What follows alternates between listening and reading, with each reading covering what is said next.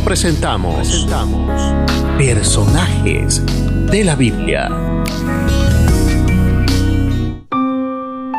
Ana, mujer de entrega. Ana, quizás más que cualquier otra mujer de la Biblia, estaba impulsada absolutamente por la fe, y ésta la llevó a un lugar de insistente oración ante el Señor. Ella suplicó a Dios con todas sus fuerzas que le diera un hijo. Ella tuvo que luchar por su propósito, aparte de luchar con el dolor de la insuficiencia que originaba la esterilidad. También tuvo que enfrentar la crueldad de la otra esposa de su marido que la irritaba enojándola y entristeciéndola, porque Jehová no le había concedido tener hijos. Ana tenía un ferviente deseo de tener un hijo y ella rehusó a dejar salir este propósito de su corazón. Tenía una concepción clara de que Dios podía concederle su petición. En su tribulación, Ana se rinde por completo a la confianza de Dios. Su fe firme es que Él puede convertirla en madre. Podemos llamarle intuición.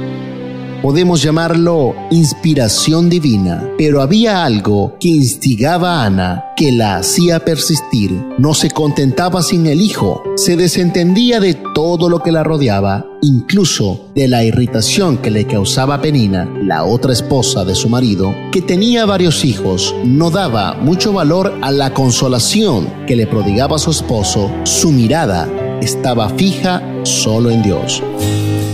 La petición fue contestada. El Señor le dio a Samuel, como es natural, no toda madre está dispuesta a entregar a su hijo a Dios en el momento de nacer.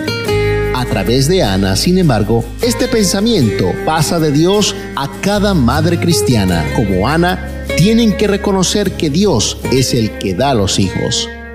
No obstante, estos hijos vinieron como resultado de un pacto que esta mujer hizo con el Creador. De allí la importancia de hacer un pacto con el Señor Jesucristo, confiando en su fidelidad, pues la Biblia dice, Dios no es hombre para mentir, ni hijo de hombre para arrepentirse. Números 23-19. Ana, mujer de entrega.